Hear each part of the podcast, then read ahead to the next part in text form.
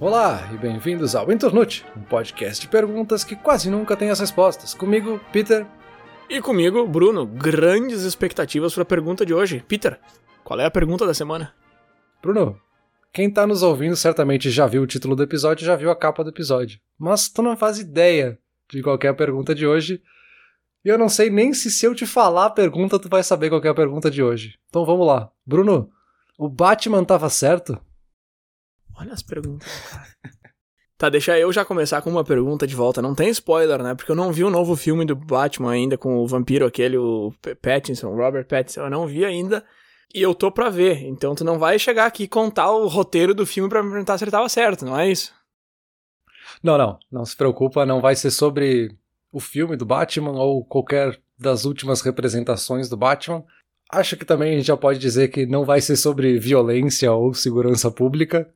Não é esse o debate, não é sobre vigilantismo. Mas tem uma coisa que o Batman é super conhecido por fazer, que é a questão da identidade. O Batman ele trabalha muito a questão do alter ego.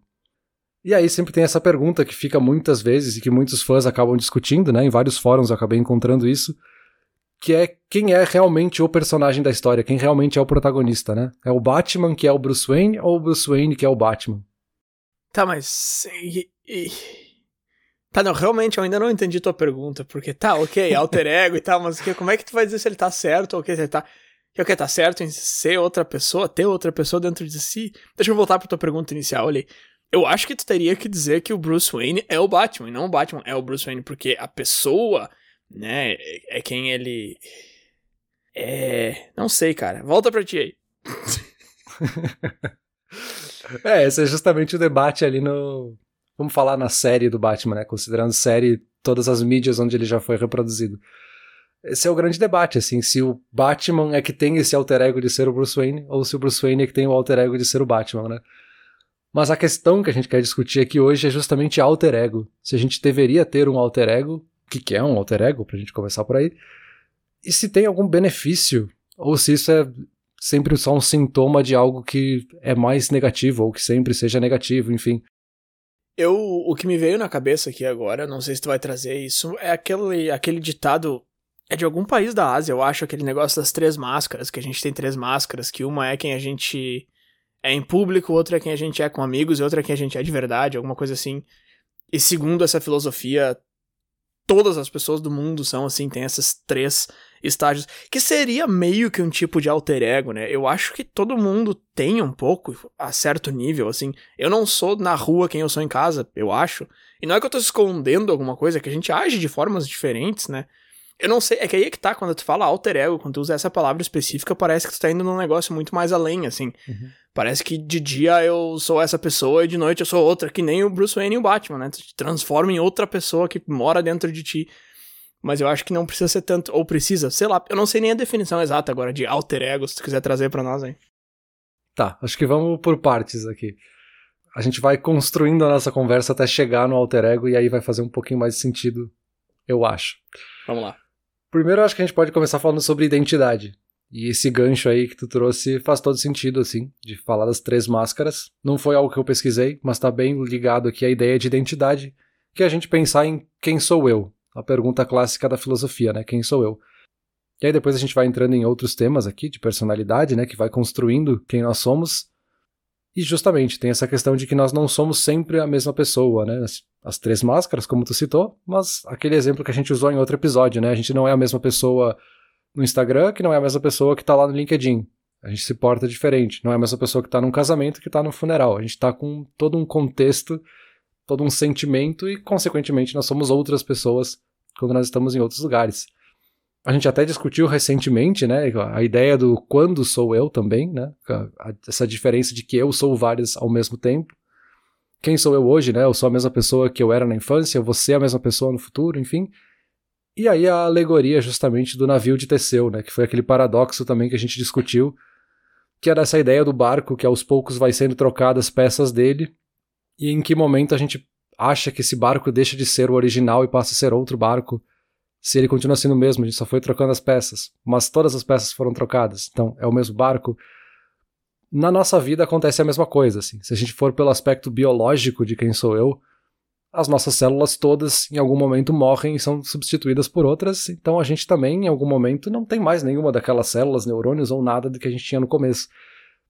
Então quem nós somos também aqui tem uma pergunta interessante. Né? Sim, mas aí a pergunta que eu faço para ti é: isso são coisas completamente diferentes ou isso é tudo a mesma coisa? Vamos lá, pega três coisas que já foram faladas aqui nessa conversa. O Bruce Wayne, que é um cara que meio que é dois personagens em um. Ele é um milionário, uhum. bilionário, desculpa, Wayne, e um super-herói ao mesmo tempo. Isso é uma coisa. Aí outra coisa que tu falou ali, que a gente é pessoas diferentes em lugares diferentes, aí tu deu exemplo de casamento e funeral. E esse último ponto aí de que a gente vai mudando quem a gente é e a cada década que passa a gente é uma pessoa completamente diferente biologicamente falando. Ok, mas tu pega ali o do casamento e funeral, eu acho que é muito. A gente tá sendo muito liberal em dizer que a gente é duas pessoas diferentes em dois locais diferentes. A gente é a mesma pessoa com emoções diferentes, com pensamentos diferentes, com atitudes diferentes, mas não é uma pessoa diferente. Uhum. O terceiro ali é um negócio só biológico, a consciência não muda. O primeiro é meio que duas pessoas em uma. Sei lá, me parecem três coisas bastante diferentes que cabem embaixo desse guarda-chuva, mas que não são o mesmo conceito, sabe? Exatamente. Por isso que eu tô justamente dividindo essa conversa entre o que é identidade, que é essa coisa talvez um pouquinho mais subjetiva de quem nós somos, essa coisa mais filosófica do que constitui quem sou eu. Aí a personalidade, que tá um pouquinho mais nesses traços aí emocionais de que constroem o nosso contexto do dia a dia, a forma como a gente age, como a gente pensa, enfim. Depois a gente vai falar um pouquinho de ego para daí a gente chegar no alter ego. E aí então eu vou justamente entrar na parte de personalidade, que seria essa segunda segundo conceito, vamos dizer assim. A gente tem toda essa coisa mais conceitual ali da identidade, mas a personalidade é esse conjunto de características psicológicas que vai determinar os padrões de como a gente pensa, como a gente sente, como a gente age, né? Então, assim, é a nossa individualidade pessoal e social, que eu acho que esse é o ponto mais interessante aqui, que eu nunca tinha parado para pensar essas características são os nossos padrões de individualidade pessoal e social, né? Como os outros também vão perceber a gente a partir da nossa personalidade. Que aí sim, aí entra justamente essa coisa de a gente ser pessoas diferentes quando a gente está num funeral ou num casamento, para seguir no mesmo exemplo. Mas a nossa identidade é a mesma. A gente só está usando uma personalidade um pouquinho diferente, ou a gente está reforçando traços específicos da nossa identidade em um momento ou outro que fazem mais sentido com cada contexto. Isso é uma pergunta que eu já me fiz algumas vezes e que eu acho interessante, que eu não tenho resposta, não sei se existe uma resposta, se, enfim. Essa questão de será que eu tenho uma personalidade que é flexível e se molda, ou será que eu tenho diferentes personalidades? Porque, tá, uma pessoa que se molda 100% ao grupo que ela tá e que faz exatamente o que é esperado dela em qualquer momento, é aquela pessoa que tu diria que não tem personalidade. Agora, tu tem uma personalidade um pouquinho diferente com esse grupo de amigos e com aquele grupo de amigos é uma coisa bem comum. Até uhum. essa semana tava na, na capa do Reddit lá aquele meme de ah, não, eu acabei usando a personalidade 1 com o grupo de amigos 2. Que, claro, é um pouco de exagero, assim, que não muda completamente a tua personalidade, mas claro que dá uma moldada, né? E volta e meia eu me pergunto, assim, porque eu percebo isso em mim, é lógico, principalmente quando eu tô falando com clientes, alunos, enfim, mas com grupos de amigos e família também, lógico, a gente sente essa mudança. E, e, e volta e meia me pergunta assim, será que eu. Será que eu tô fazendo um negócio muito tosco aqui de, tipo, me moldar expectativas que as pessoas têm de mim? Mas no fundo eu sei que não é isso que eu tô fazendo, é só porque muda um pouco, sabe? Mas volta e meia eu fico assim, tá, será que isso é uma personalidade que se molda? Será que isso são subgrupos dentro de uma personalidade? Ou será que são várias personalidades diferentes? É, aí que tá, tu tem a tua personalidade, mas ela tem características que podem ser mais úteis num contexto ou no outro. E aí que vem justamente essa coisa que eu achei super interessante da personalidade social, né? Esse, esse lado social da personalidade. Um exercício muito simples que tu poderia fazer para justamente perceber isso é abrir o teu WhatsApp aí e dar uma olhada nas últimas conversas que tu teve. Com certeza as conversas que tu teve com a tua esposa, com os teus amigos, com os teus colegas de trabalho, com o teu chefe, todas são formas de escrever diferente. Isso é muito interessante, a gente faz isso totalmente de forma inconsciente, porque é justamente o que, que a gente quer dar destaque para cada contexto e para cada tipo de conversa, né? E o que compõe essa nossa personalidade é algo que tem várias teorias diferentes, né? Tem vários conceitos que a gente poderia usar aqui.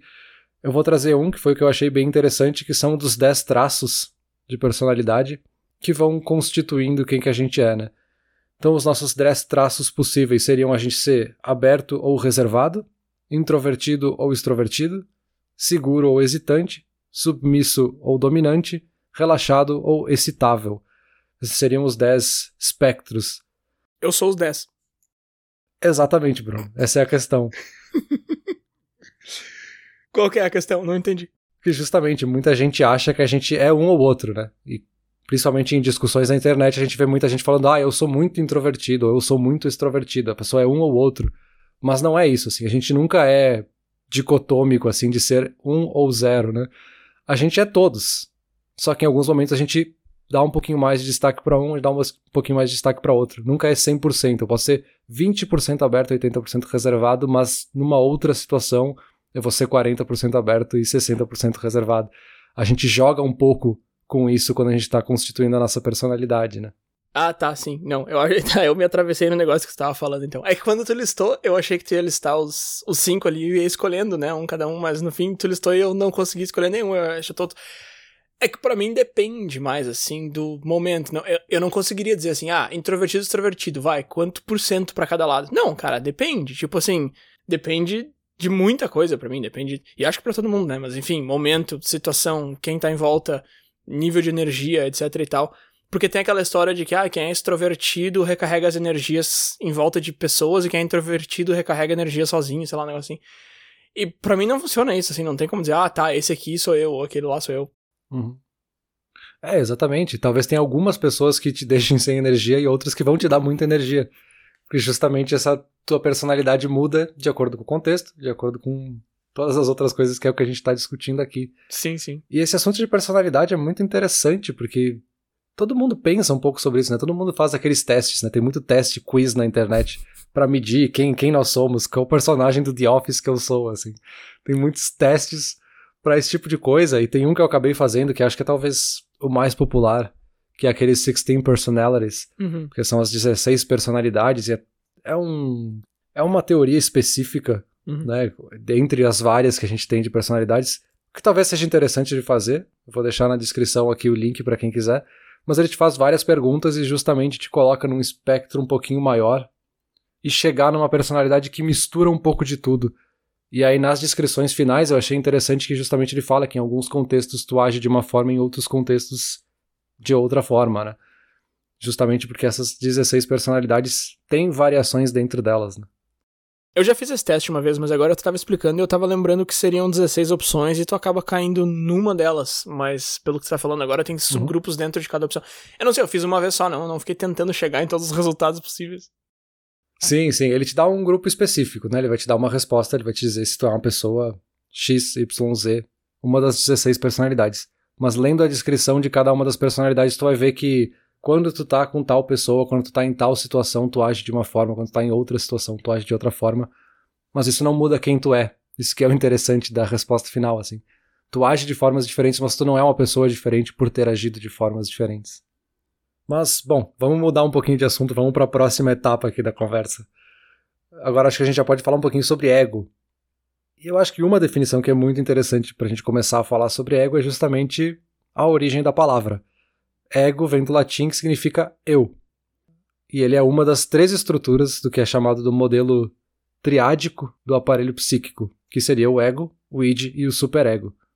Rapidamente, só para tirar da frente aqui o, o id e o superego, né, para a gente ter uma definição rápida e muito superficial. O id são os nossos impulsos mais primitivos, aquela coisa mais instintiva que a gente tem. Ele está com a gente desde que a gente nasceu e é basicamente norteado pelo que chama de princípio do prazer. Então é aquele impulso que a gente tem de fazer coisas pelo próprio prazer. O superego já tem uma função quase oposta, vamos dizer assim, que é de conter os impulsos do id. Então é toda a parte de regras sociais, a moral da onde a gente vive, os nossos costumes, a nossa tradição. Eles não nascem com a gente, a gente vai aprendendo conforme a gente vive em sociedade. E é isso que vai, aos poucos, colocando algumas balizas no id para a gente ir amenizando as nossas vontades também, de certa forma. Mas o que nos interessa aqui é falar um pouquinho mais sobre o ego, que o ego é justamente, né, como o próprio nome diz, eu. É o que vai constituindo a nossa personalidade, a nossa identidade, é o que vai construindo tudo isso depois, né? A gente não nasce com o ego, a gente nasce lá com o id, e aos poucos vai construindo e misturando com o superego, enfim. Então ele se desenvolve à medida que a gente vai tomando consciência da nossa própria identidade, e ele tem esse objetivo de permitir que os impulsos sejam eficientes, levando em conta sempre o mundo externo. Então aqui justamente ele é um pouquinho da mistura do id e do superego para a gente montar o nosso ego, né? A gente vai empilhando pecinhas e montando o nosso ego, né? Quem nós somos, né? O nosso eu. E ele é chamado aqui justamente do princípio da realidade, né? Como a gente constrói a nossa concepção de realidade. Então ele seria lógico e racional. Eu gosto como tu usa o seria. Ele é lógico e racional, pô. Só não, às vezes, ele não vence nem o vídeo, às vezes ele não vence o superego, mas ele é lógico e racional. Ele, te, ele tenta, Peter. O Peter tá rindo aqui. Ele faz o melhor que ele pode, cara. Não, ok. É que tu sabe que eu sou fã da resposta depende, né? Ele é lógico e racional dentro do que ele entende que é lógico e racional. ah, verdade, verdade, verdade. Porque justamente, né, uma das características do ego é que ele tá sempre tentando se manter consistente. Ele tá sempre tentando justificar a nossa presença no mundo, assim, ele tá justificando o nosso lugar no mundo. Por isso que em alguns momentos a gente tem a questão de ser justamente egoísta, né? Que a gente uhum. colocar a gente acima de tudo porque a gente precisa justificar por que, que a gente tá nesse mundo, a gente precisa colocar um motivo, uma razão. Então tem todo esse egoísmo que pode virar um narcisismo, enfim, tá muito ligado a isso, né? Então, por isso que é um pouco difícil falar de lógico e racional, porque ele pode distorcer um pouquinho para tentar justificar o que ele quer. Sim, sim, lógico, com certeza. Até porque se todo mundo fosse lógico e racional no sentido exato da palavra no negócio, teórico, clássico, todo mundo ia agir da mesma forma, né? O que é racional para ti não é necessariamente racional para mim, enfim. Claro que isso é um assunto muito mais abrangente do que preto no branco, sim ou não. Eu sei, eu sei. Tô só incomodando. É, tanto que a gente tem até a gíria, né, de falar de choque de realidade, né? Que é justamente essas, esses choques, esses embates que a gente tem no dia a dia com outras pessoas, com situações, enfim, que o resultado acaba sendo a gente tomar um, um soco na cara, para usar o exemplo que a gente sempre usa, e perceber que a gente não tá no lugar que a gente deveria, assim, a gente estava se justificando de uma forma errada. E aí esse nosso erro coloca o nosso ego no lugar, assim, esse errar para justamente aprender que a gente não tá no lugar que a gente acha que a gente tá, né? Tem esse choque de realidade justamente. Mas quem dos três ali que deveria estar tá administrando esse choque e aceitando esse choque? Porque pelo que a gente vem falando em vários episódios aí, os que vêm à mente agora são o do discussão na internet, o de bolhas sociais e o de orgulho pelo que a gente falou nesses três episódios, a gente nem sempre aceita esse choque de realidade, assim. Eu tô pensando em algum exemplo aqui, sei lá. Por exemplo, hoje eu tava andando de bicicleta e um cara buzinou pra mim e eu tava errado. A minha reação é tipo, o que que esse cara tá buzinando? Tá nervoso? Tá nervoso, meu? Eu sei que eu tô errado, mas eu, a minha reação não é querer aceitar o resultado que eu deveria querer aceitar desse choque de realidade. Uhum. Eu acho que o ego não faz um trabalho muito bom aceitar. Eu acho que ele faz um trabalho muito melhor se colocando e mostrando para que, que ele tá ali do que aceitando quando ele tá errado. É, é muito difícil dizer, porque eu, não sei se qualquer um desses três seria o mais importante, ou uhum. o que deveria estar à frente, né? eu acho que é justamente essa mistura dos três que é saudável, né? Sim. O teu impulso do id ali vai ser justamente, ah, olha esse cara aí, meu, ah, tá destruindo meu dia. Teu super ego vai dizer, não, a gente tem as normas de trânsito que estão aqui pra gente seguir exatamente com e o teu ego tá ali tentando justamente encontrar esse equilíbrio, só que ele não sabe o que é o equilíbrio, e ele vai tentar justificar o que ele precisa justificar, ele precisa justificar para ti o que aconteceu. Então, nesse momento de impulso, talvez ele, cara, Id, vai lá, porque não tá certo, esse cara não pode estar aqui falando isso. Só que minutos depois tu chegou na conclusão de que realmente tu estava errado. Então tu teve esse tempo depois de processar e entender, então teve uma mistura dos três ali para constituir quem tu foi naquela situação. É, é que esse impulso é muito mais rápido, né? Tem razão. Então, de repente, quem tu seria naquela situação não é necessariamente quem tu vai ser naquela situação, porque se tu tivesse o tempo de juntar os três, tu daria a resposta A, mas como tu só teve o tempo do impulso e foi pensar só depois, tu acabou dando a resposta B e depois se arrependeu de ter sido um babacão. E com isso, acho que a gente pode entrar então no alter ego.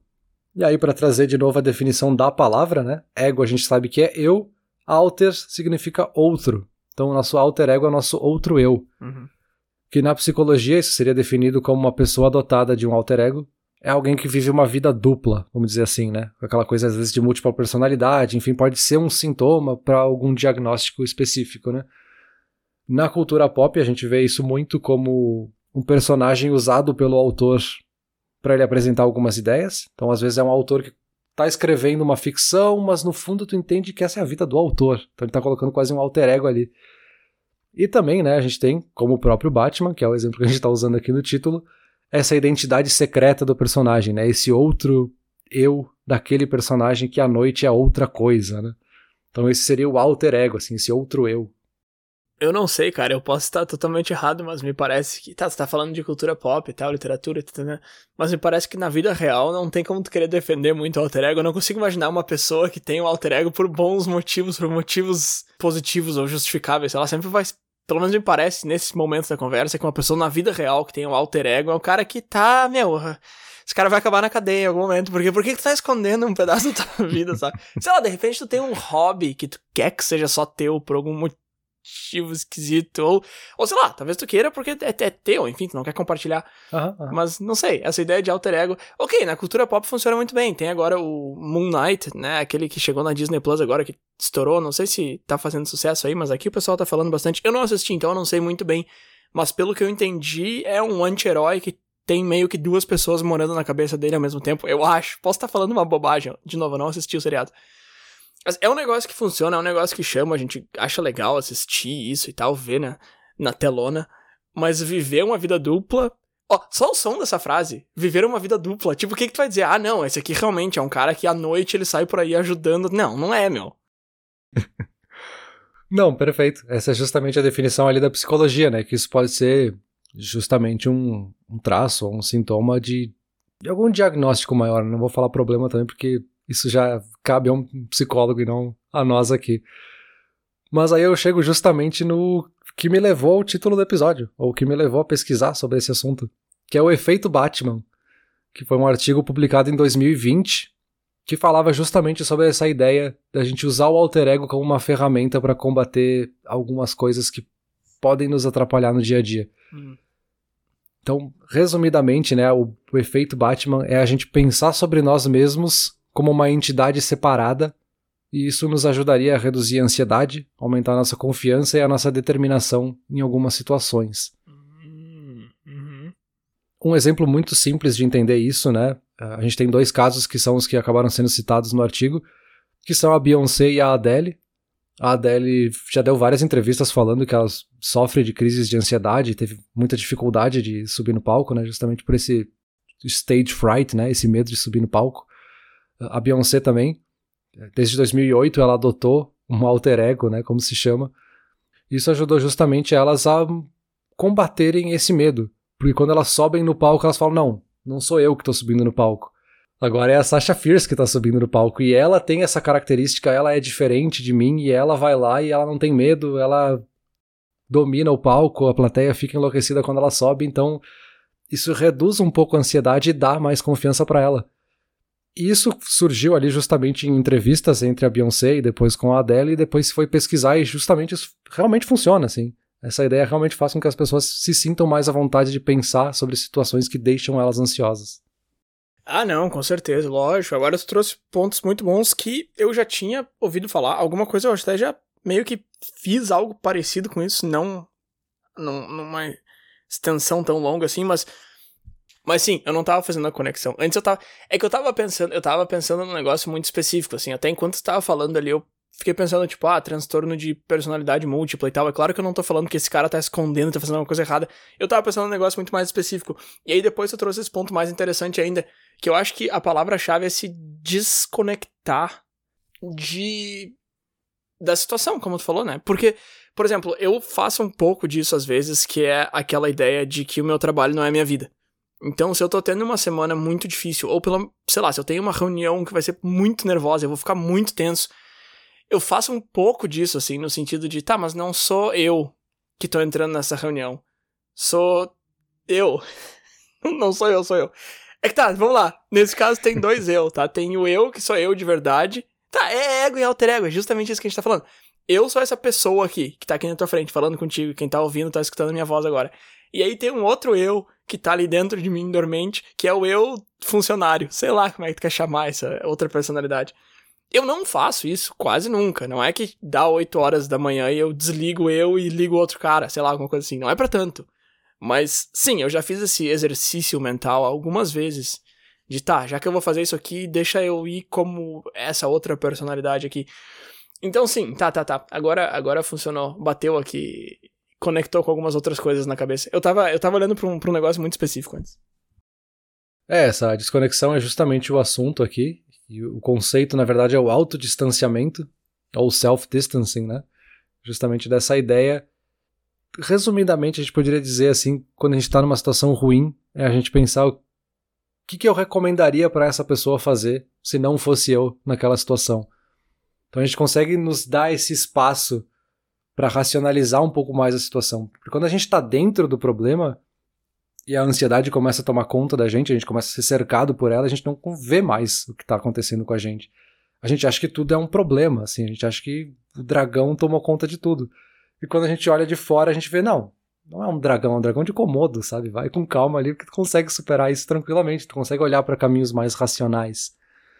Né? E justamente o alter ego, né? essa ideia de ter totalmente um eu separado, seria uma forma mais extrema desse autodistanciamento, né? Da gente ter um passo tão distante da gente pensar em outra pessoa, realmente ser outra pessoa por um tempo para solucionar aquela situação. Então, justamente o caso aqui da, dos exemplos que eu citei, né? A Beyoncé, ela sobe no palco, ela vira outra pessoa, quando acaba o show, ela volta a ser quem ela era. Mas aí, pergunta agora pra ti tu tá no problemão ali, aí tu, tu, se distancia e tu é outra pessoa que vai ajudar aquela primeira pessoa a resolver o problema. Quem que é tu e quem que é o outro tu? Ou para usar os teus termos, quem que é o ego e quem que é o alter ego?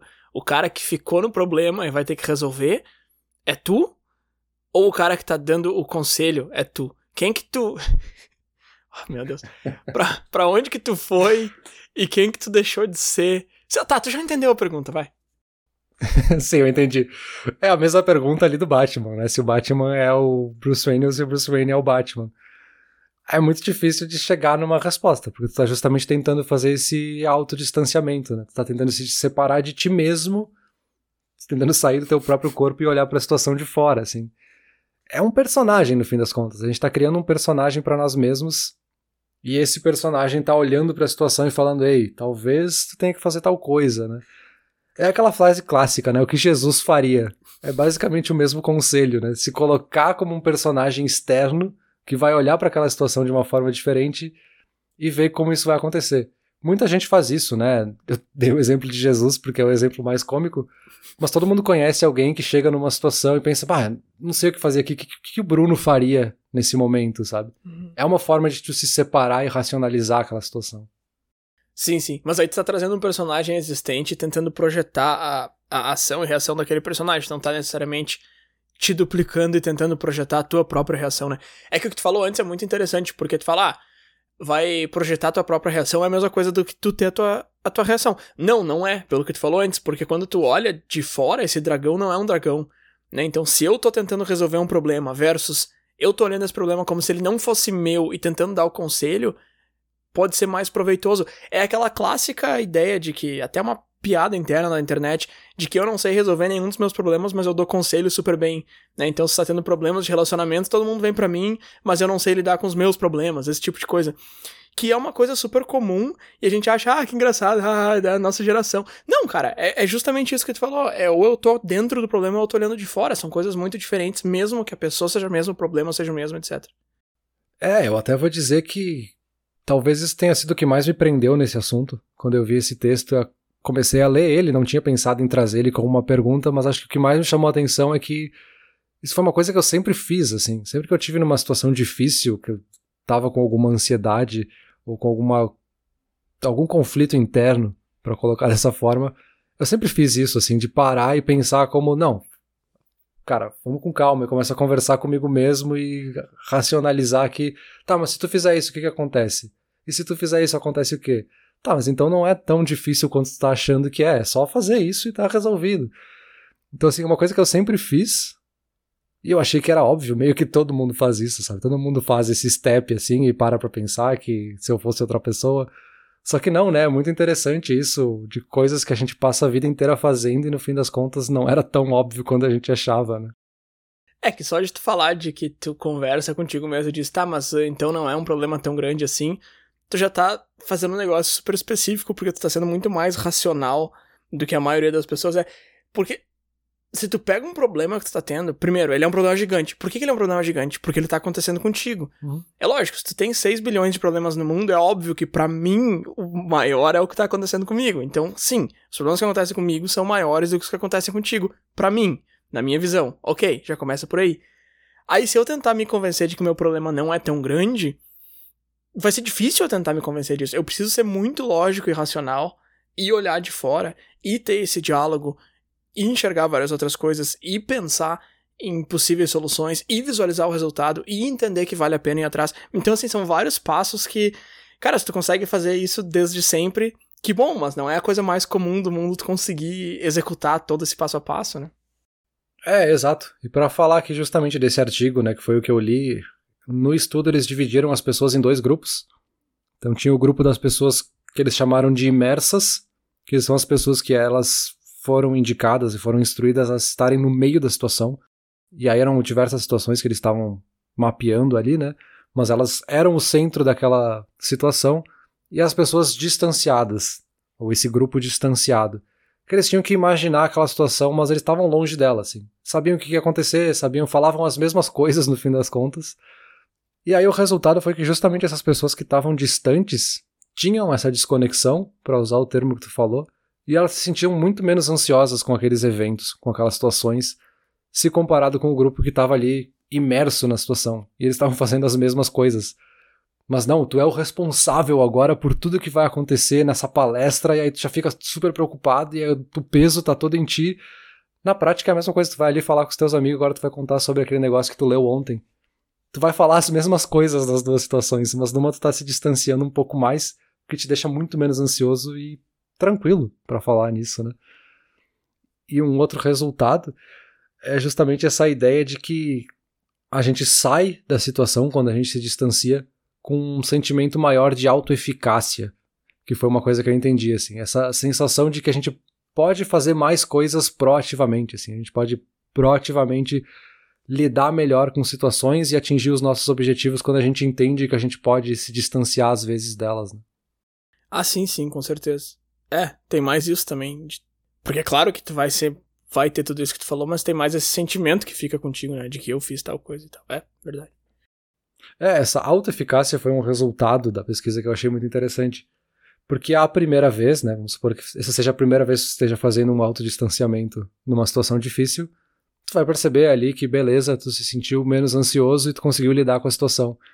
Mas aí entra justamente essa autoeficácia, que sabendo disso, tu vê que tem um resultado muito positivo, e a próxima vez que tu tiver uma outra situação ansiosa, tu sabe que tu vai ser mais eficaz porque tu sabe que tu pode fazer isso e que tu vai ter um resultado menos ansioso. Então, cada vez que tu faz, tu vai ficando menos ansioso com essa situação em específico, né? Isso eu achei muito interessante. Sim, sim. É, não, faz bastante sentido. É aquela coisa de praticar e, e ganhar mais habilidade, basicamente o que tá acontecendo aí. É, são habilidades para situações sociais, vamos dizer, né?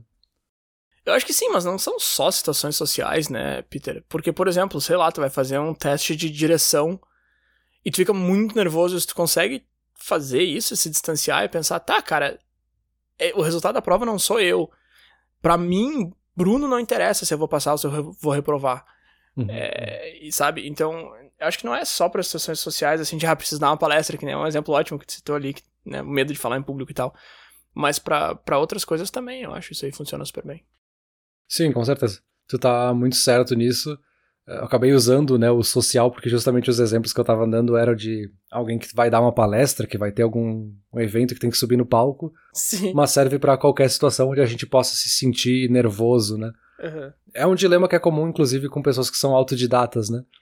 De que uma pessoa que não consegue ser autodidata, ela vai fazer um curso sozinha, mas ela tem medo da nota que ela vai tirar naquele curso, porque sabe-se lá por quê, porque ninguém vai ver essa nota, só ela, né? Então, se ela pudesse se distanciar e racionalizar, ah, não me interessa se eu tirar zero, me interessa se eu aprendi o que eu queria com esse curso, sabe? Então é uma forma de distanciamento super pessoal também, né? Sim, sim. Mas acho que é isso, Bruno. A gente passou por todos os conceitos, falou já do Batman, quem ele foi, quem ele é, quem ele acha que ele é falou sobre personalidade, identidade, ego, alter ego, superego, id. Vamos pra conclusão agora e vamos ver o que, que tu entendeu. ah, que pressão, meu. Peraí, deixa eu me distanciar. Bruno, então, vamos lá. Pergunta de hoje: o Batman estava certo? Agora que tu entende o conceito e o que eu quis dizer com essa pergunta, tu acha que ele tá certo de alguma forma? Sim, sim, claro. Alguma coisa ele fez certo, ele é um bilionário. Ah, se bem que os pais dele já tinham dinheiro, né? Tá, mas voltando pro, pra conversa ali. Sim, cara, eu acho que sim. Eu acho que essa é uma estratégia bem legal que eu já meio que usei e uso de vez em quando, mas eu não sabia muito bem o que eu tava fazendo. Então essa conversa foi bem proveitosa, assim, botou bastante luz em algumas coisas que eu nunca tinha botado. Achei muito interessante esses conceitos. Alguns eu já conhecia, alguns nem tanto. E, e a mistura toda e o final da conversa foi, foi bem bacana para mim, pelo menos. Agora, claro, vai responder aí o Batman tava certo. Eu acho que sim, cara. Porque basicamente o que ele tá fazendo ali, ele tá descendo a porrada no cara e ele precisa se distanciar, porque senão ele vai ter danos psicológicos mais fortes ainda. Se bem que ele já tem um monte, né? Eu não sei, cara. Sei lá. Tem, que, que também olha a pergunta que tu me. O Batman tava certo. tipo, o que, que tu quer que eu te responda, cara? É, no vácuo é muito difícil responder se o Batman tava certo, porque, né, tem toda uma questão de violência pública aí que pode ser debatida junto, né? Mas pra gente focar justamente na ideia do autodistanciamento, né, do alter ego como uma ferramenta pra gente lidar com situações, eu acho que nesse sentido ele tava certo, né? Nesse aspecto ele pode ser útil, porque, de novo, né, uma coisa que eu achei que fosse normal, e lendo eu descobri que, não, é uma ferramenta que até pouco difícil, assim, e infelizmente é pouco conhecida porque é uma coisa muito simples de aplicar, né? Estar numa situação e dar um passo atrás e entender isso. A gente tem essas frases que eu falei ali de, ah, o que Jesus faria, o que o Bruno faria nessa situação. Que são formas práticas de ferramentas de usar isso, mas que a gente nunca racionaliza sobre isso, né? Então eu achei muito interessante e acho que nesse aspecto o Batman estava certo. Mas é engraçado, né? Porque me parece muito claro que a gente não é as situações que a gente tá passando, mas a gente se deixa consumir pelas situações que a gente tá passando, né? E eu acho que é o mais fácil de enxergar isso não é nem uhum. situações sociais, é trabalho mesmo. Tu tá ali no trabalho, tu tem um problema, meu, parece que aquilo ali te tomou por todos os lados e tu precisa achar uma forma de sair. Não, cara. Tu, tu precisa de uma solução, enfim, mas é, uhum, uhum. essa palavra-chave que tu usou de, de, ferramenta eu acho que é muito interessante também, porque, tá, isso aqui não sou eu, isso aqui não tem nada a ver com quem eu sou como pessoa. Agora, eu preciso resolver, então eu não posso só deixar de lado, mas eu posso muito bem resolver isso aqui como um negócio, uma parte, um, uma coisa que eu preciso fazer, e não como uma parte do meu dia, da minha vida, de quem eu sou, da minha identidade. Né? E aí, se tu vai usar outra identidade para resolver isso, ou se tem alguma outra forma, enfim, o que funciona melhor para ti. Mas isso é muito interessante mesmo, Peter. E, e, não é tão lógico, não. Não é tão lógico, não. Quer dizer, até é, mas assim, é, de fora, de fora, de fora é. É, eu acho que aqui a gente pode até usar a linguística ao nosso favor, né? A gente tá falando português, que é um dos idiomas que faz a diferenciação entre ser e estar. Diferente do inglês, por exemplo, que não uhum. tem essa diferenciação do ser e estar. Então, assim, eu estar ansioso não é a mesma coisa que eu ser ansioso. Eu posso dar esse passo atrás e pensar em mim daqui cinco anos, olhando para essa situação, o que, que eu vou dizer para mim mesmo, sabe? Então, quando eu não estiver me sentindo assim, o que, que eu vou achar dessa situação, né? É aquela coisa assim, eu estou bêbado ou eu sou bêbado, são duas coisas bem diferentes. Mas assim, Bruno, eu sou muito fã desse podcast. Mas eu já estou muito cansado do meu alter ego de radialista aqui e eu acho que a gente pode acabar com esse episódio. Viu, tu ser fã do teu próprio podcast não tem problema nenhum desde que você esteja se distanciando. Não, o Peter 1 é o cara que grava, o Peter 2 é o cara que é fã. Agora, o pessoal que tá escutando aí, independente de ser um, dois ou três ou mil, por favor, compartilhem esse episódio com os amigos. Se for alguém que não gosta muito de psicologia, fala para eles que é sobre quadrinhos, fala pra que é sobre o filme do Batman. Aí pega, pega o pessoal desprevenido. Mas sem spoiler, né? Fala que é do filme, mas sem spoiler. Tem que ser. Valeu. Tem que ser, tem que ser até porque eu nem vi o filme, então não tem spoiler nenhum para passar para vocês. Valeu.